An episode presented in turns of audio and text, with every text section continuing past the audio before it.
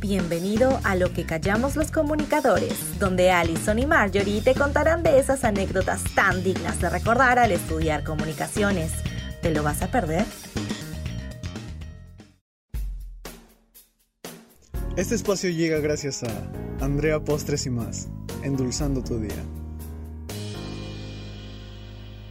Hola, ¿qué tal gente? ¿Cómo están? Mi nombre es Marjorie Jaro y en conducción me acompaña Alison Moreno. Así es, chicos, como siempre, tenemos un nuevo episodio súper interesante, súper chévere para todos ustedes. Los seguidores de, ¿cómo se llama este podcast, Marjorie? Lo que callamos los comunicadores. Y Alison, preséntanos el tema del día de hoy. Vamos con el tema del día, Marjorie, te lo cuento completito.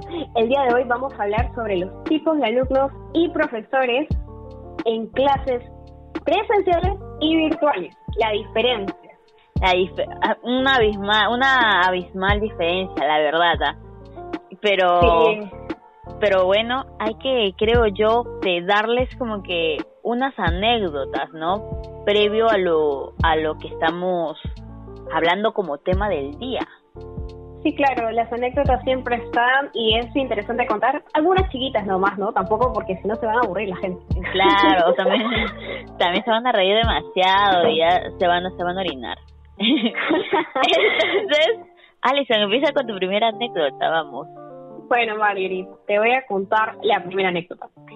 Pasa de que en las clases virtuales uno no puede controlar a veces el sonido de la casa, de tu papá, tu mamá, tu abuelito que está por ahí, o en el peor de los casos tu mascota, porque la mascota no entiende, es cierto. Tú le dices cállate y te mira con cara de voy a ladrar más fuerte.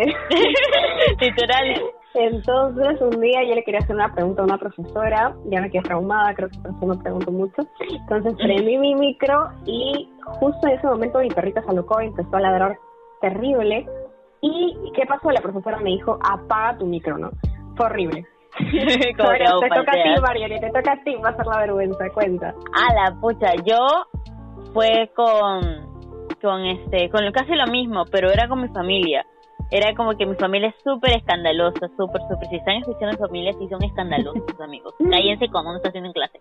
Eh, súper escandalosos y, empezaron a gritar y a pelearse en ese momento y yo estaba en exposición, pues. Y para el día le digo, este, mi, este, voy a apagar mi micro porque hay interferencia. sí, la interferencia a mi familia. Qué fuerte, madre. Pero son, son anécdotas que les pasa a cualquiera, en realidad hasta con la cámara. Uno está comiendo y de la nada se te prende la cámara y, y el profesor está como que, güey, estás en clase, ¿no? Estoy segura de que quienes nos están escuchando están recordando todas estas anécdotas. Pero bueno, lo dejamos aquí y sigan conectados porque vamos a hablar de los tipos de alumnos y profesores en clases presenciales y virtuales. Ya volvemos.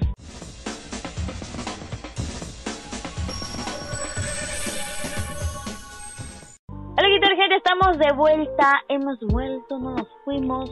Ya llegamos otra vez. Pero bueno, Alison, dinos, ¿qué nos toca en esta parte del programa?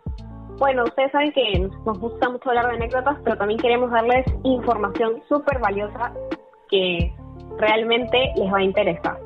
Por ejemplo, chicos, si ustedes eh, quieren entrar a la carrera de comunicaciones y de esta manera, ¿no? Que es virtual, no hay clases presenciales para nadie. Entonces deberían conocer qué tipo de estudiantes son, ¿no es cierto, Marjorie? Porque hay muchos.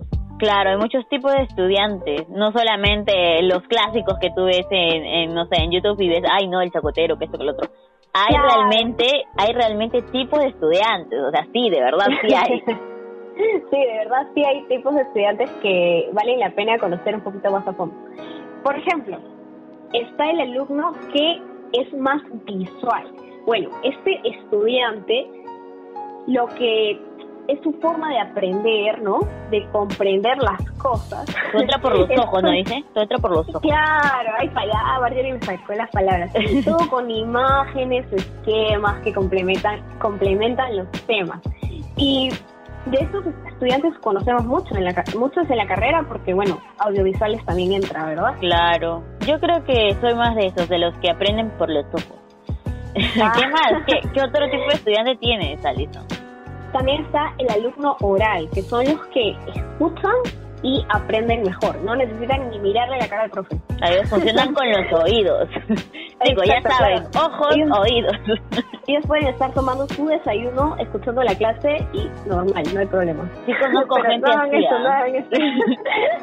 Sí conozco Bueno. gente así. Luego está el alumno conceptual. Este alumno es el que necesita juntar todo su material de clase y empezar a hacer sus esquemas, sus mapas conceptuales, ¿no? El chico de los plumones, dices. O la chica de los plumones. La chica de los plumones, exactamente, Marjorie. Marjorie está con las fresitas, ¿te has dado cuenta? Obvio, acá Ha venido recargada. preparada. Es que me han dicho que en el podcast anterior estuve apagada. Ahora me encendí. Oh, ok, ok. Sí, siempre recibimos los comentarios de todos, así que sigan escribiéndonos. Ah, y para terminar ya con los tipos de alumnos, el alumno que prefiere el, el movimiento, que ahora está un poquito complicado porque vemos al profe sentado. Claro. con las manitos nomás, pues, pero hay alumnos que necesitan ver al profe desplazarse por todo el aula. Conozco Eh, profesores que sí, sí, o sea, sí lo hacen, o sea, están de, de cintura para arriba, pero ellos se mueven, que se expresan. Tengo una profesora de fil- filosofía que es así, y sirve bastante Ah. porque te prestas, te chapa el ojo, pues, y puedes mirarle como que te quedas, no entiende la clase, pero tú estás mirándola y cómo se mueve. Sí, por supuesto, porque eh, también pasa en las clases presenciales, también porque estamos haciendo una comparación, de que el, hay clases presenciales en las cuales el profe tampoco hace mucho movimiento, ¿no es cierto? y aburre. Hemos tenido, hemos tenido un profesor así, ¿te acuerdas, Marjorie? Sí. Que no, no vamos a decir nombres, por Ah, supuesto. No, Eh. por Dios, no. pero No, bueno. Corten, corten. No, Para, mentira, para no ya, bueno. matarlos tanto a los profesores, también tenemos la, la, este, el, el perfil de un profesor ahora en una clase online, ¿no? A ahora- ver, ilústranos. Ahora este profesor tiene que tener una gestión realmente eficaz del tiempo, o sea, controlar su tiempo para que le dure la clase, ¿no? Porque pucha, este puede estar hablando y se come como dos horas y luego para pagar el Zoom, ¿cómo? Luego los chicos se aburren porque realmente se aburre si es que un profesor para hable y hable y hable, ¿no? Y más si no lo ves, pues apagas tu, tu esto de, de sonido del profesor y pues ya no prestas atención. Y bueno, también tenemos la motivación externa e interna del profesor. El profesor ¿Cuál, tiene, que, cuál, es esa? tiene que motivarte a ti, alumno. Como que, chicos, ustedes pueden, vamos, sean felices. Ah. No, de esa forma no, pero ustedes Claro. entienden, ¿no es cierto? Claro, tiene que motivarlos, el profesor tiene que motivar a sus alumnos a que sigan este, estudiando, porque muchos han que, como sabemos, en el Perú muchos se han quedado sin estudiar.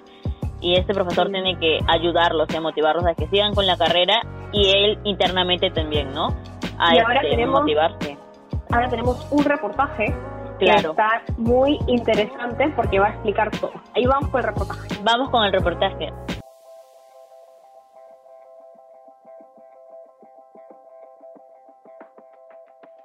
El 6 de marzo, el expresidente Martín Vizcarra informó el primer caso de COVID-19 en el país y el 15 del mismo mes declaró una cuarentena nacional. La economía y la educación se paralizaron, sin embargo, empezaron a tomar medidas para cada sector.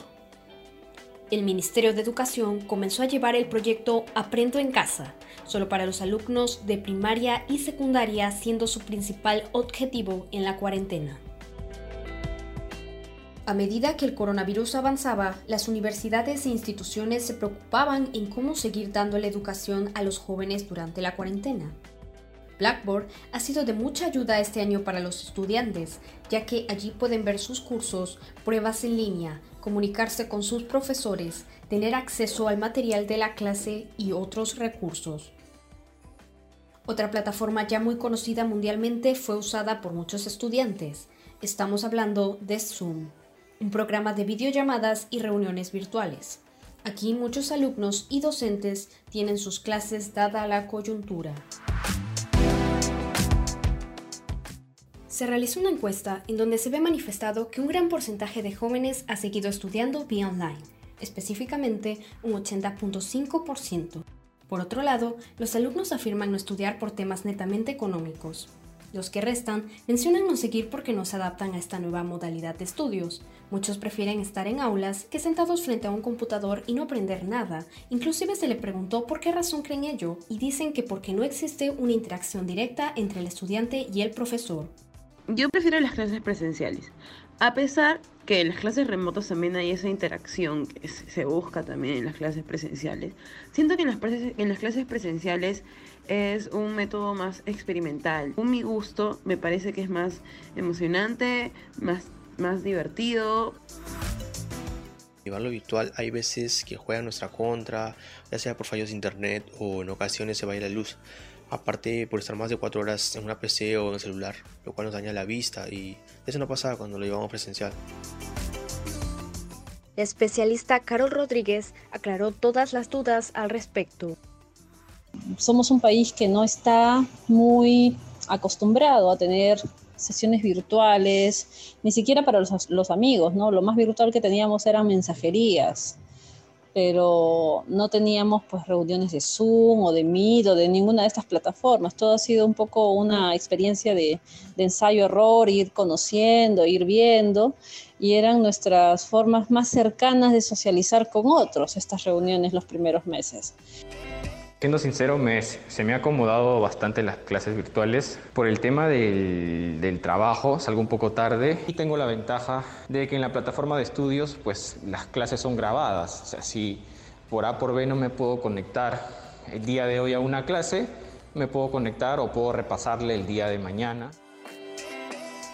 Una de las primeras cosas que ha afectado la, pandemia es la salud mental. O sea, pasas de estar ejerciendo tu libertad de salir, irte a una fiesta, visitar a los amigos, ir al cine, que son un poco espacios para descongestionar tus eh, recargados horarios, tu trabajo, tu estudio, ¿no? Es un poco ir a, relajarte, espacios de recreación, ¿no? de, de compartir, de distraerte, de divertirte, a tener un espacio monótono, rutinario, eh, totalmente encerrados prácticamente durante varios meses. Los alumnos han tenido que adaptarse para poder seguir adelante con su carrera universitaria, ya que seguir estudiando por esta modalidad es complicado, pero no imposible. Lastimosamente, se ha podido captar el retiro de algunos estudiantes. La razón más relevante es que no contaban con el dinero suficiente para seguir con sus estudios superiores ha sido un reto desafiante tanto para los alumnos, para los docentes y para el sistema educativo en general eh, superior y, y más aún todavía para la educación básica regular. Las universidades deben ahora encontrar la forma de no dejar a sus alumnos sin su derecho constitucional, el de una educación de calidad. Se espera que en el 2021 no siga en ascenso la tasa de estudiantes retirados por temas económicos y que no se les quite la esperanza de seguir adelante y ser el futuro del país. Listo, wow, qué enriquecedor reportaje, de verdad. Hemos escuchado las opiniones, datos. Claro, todo lo que tiene que todo lo que tiene que tener un reportaje, pues. Y eso está hecho por nosotros. todo lo que tiene que oye, claro, pues. está hecho por nosotros.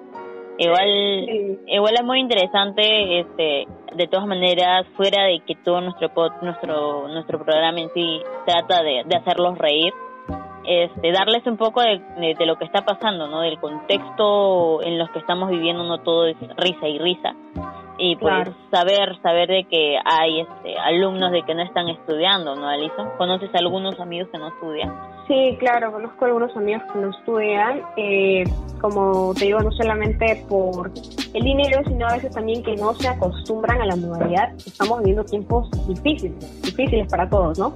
Por muchas circunstancias, a veces también el internet es muy malo o, no está la laptop, la, la computadora. Claro, es que la gran mayoría, la gran mayoría no es que... Escuché una profesora que dijo en mi clase, chicos, yo creo que ustedes debí, todos los universitarios deben tener su, cada uno su laptop personal. Yo me quedé como que en ese tiempo no tenía laptop. Me quedé, bueno, no, discúlpame la palabra, pero me, yo no, voy al baño y hago plata. Ah, bueno. Eh, claro. Eh, viendo las estadísticas que nos han dado de los chicos que están en desacuerdo, algunos, de que no les gustan las clases online, prefieren más las presenciales y pucha, es sorprendente, ¿no? Algo está pasando, algo están haciendo mal también. Sí, pero ahora vamos a un ¿sabías qué? que te va a ayudar muchísimo. Claro, esta es una nueva voz, ¿ah? Vamos con el ¿sabías qué?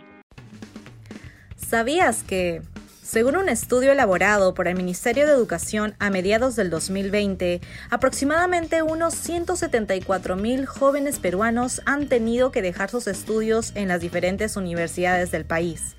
¿No lo sabías? Pues ahora sí, gracias a lo que callamos los comunicadores. Bueno gente, esto ha sido todo por el programa de hoy. Estoy muy, muy feliz, Alison. ¿Tú estás feliz? Sí, muy feliz, Marjorie. Eh, yo me quedo con una conclusión muy interesante de que estamos en tiempos difíciles, pero se puede llegar a salir adelante. ¿no? Con mucho, mucho esfuerzo, pero se puede salir adelante. Y a quienes les esté costando mucho, chicos, no se preocupen que todo va a cambiar, ya se viene la vacuna.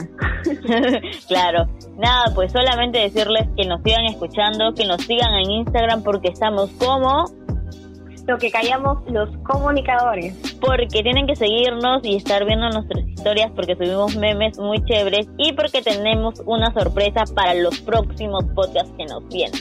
Así es que, sí, claro. Está muy interesante. Así que por favor sigan conectados, escríbanos mucho y hasta luego. Hasta luego, chao. Este podcast llegó gracias a Low, artículos personalizados, los mejores diseños en un solo lugar. Este fue tu podcast favorito, Lo que callamos los comunicadores. Sintonízanos todos los sábados a las 8 de la noche.